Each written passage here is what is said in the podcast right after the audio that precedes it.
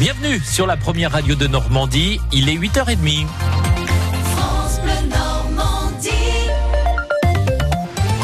Vos infos avec Carole Louis. Suzuki répond par une fin de non-recevoir aux betteraviers. Le groupe allemand ferme la porte à une session des sites de Cagny dans le Calvados et d'Ebbville dans la Somme au terme d'une réunion tendue hier soir en Alsace. Il serait irresponsable pour Saint-Louis Sucre de céder des sites, explique le groupe allemand cette nuit dans un communiqué, ajoutant que tout projet de reprise ne résout pas le problème de surproduction.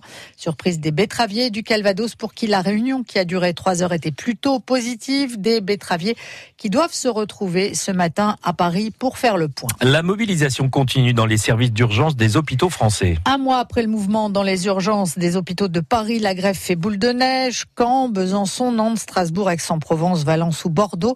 Victoria Coussa, vous levez le voile sur ce qui ne va pas aux urgences. Des salles d'attente noires de monde, des patients sur des brancards dans le couloir. Souvent, il y a beaucoup trop de monde aux urgences car c'est gratuit.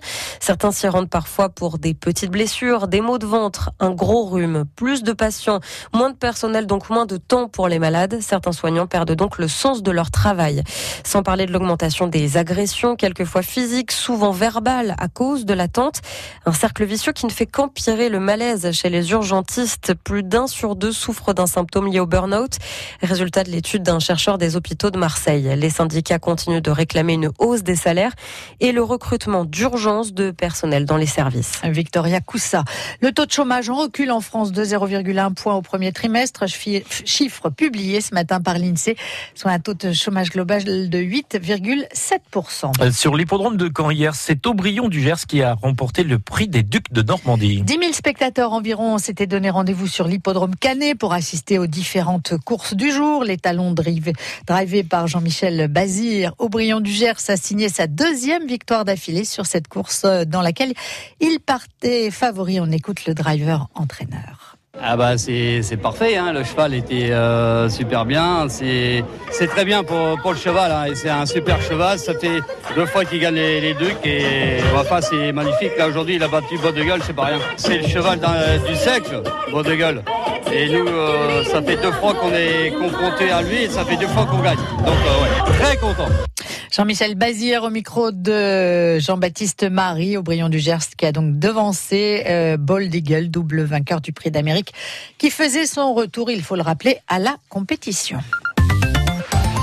Notre plus de l'info est consacré ce matin à la SNCF qui dévoile ses coulisses cette semaine avec l'opération Vive le train. Et Marcela Robin a testé un vrai simulateur de train en gare de Caen avec un formateur et conducteur depuis 20 ans, Thomas Seblin.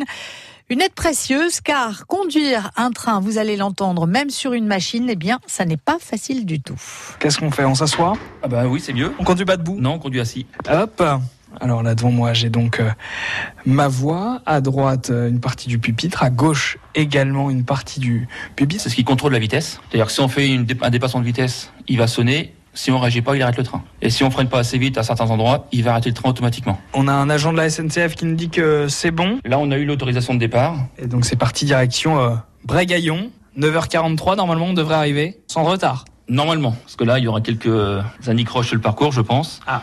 Donc vous avez en dessous de vous une pédale. La pédale. Ça, c'est la veille automatique. C'est en gros ce qu'on appelle l'homme mort. C'est un système de sécurité qui vérifie que le conducteur est toujours conscient à bord de son train. Je dois toujours avoir le pied appuyé sur cette pédale. Il faut le relâcher toutes les minutes. Allez, c'est parti. Hop, on pousse. Donc là, on est limité à 60 km heure. On sort euh, de cette gare de Léoub. On peut rouler jusqu'à combien? Là, maximum, c'est 140 km heure pour ce train-là. Les conducteurs de train, les vrais, ils utilisent ce genre de simulateur pour apprendre? Pour apprendre et pour se perfectionner en cours de carrière, oui. Le feu est vert, on est toujours autorisé à passer. Donc tout va bien, euh, la voie est libre devant nous.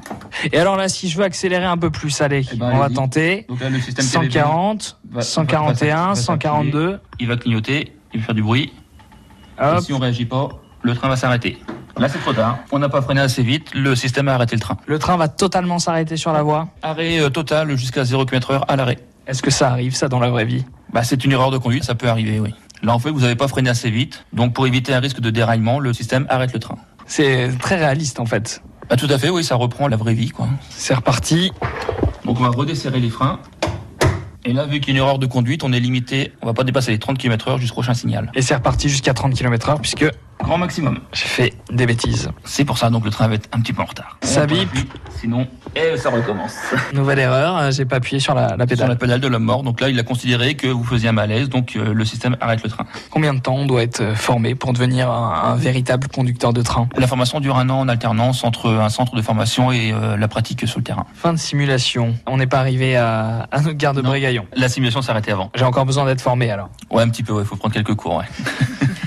On n'est pas arrivé. Hein. Ouais, il peut mieux faire Marcelin Robin, donc en conducteur euh, de train. Et sachez que vous aussi, vous pouvez euh, tester ce simulateur en vous inscrivant pour les prochaines séances aujourd'hui et demain. Euh, Rendez-vous sur viveletrain.sncf. Vous pouvez également découvrir, redécouvrir les coulisses de la gare de Caen et le reportage et les photos en ligne sur francebleu.fr.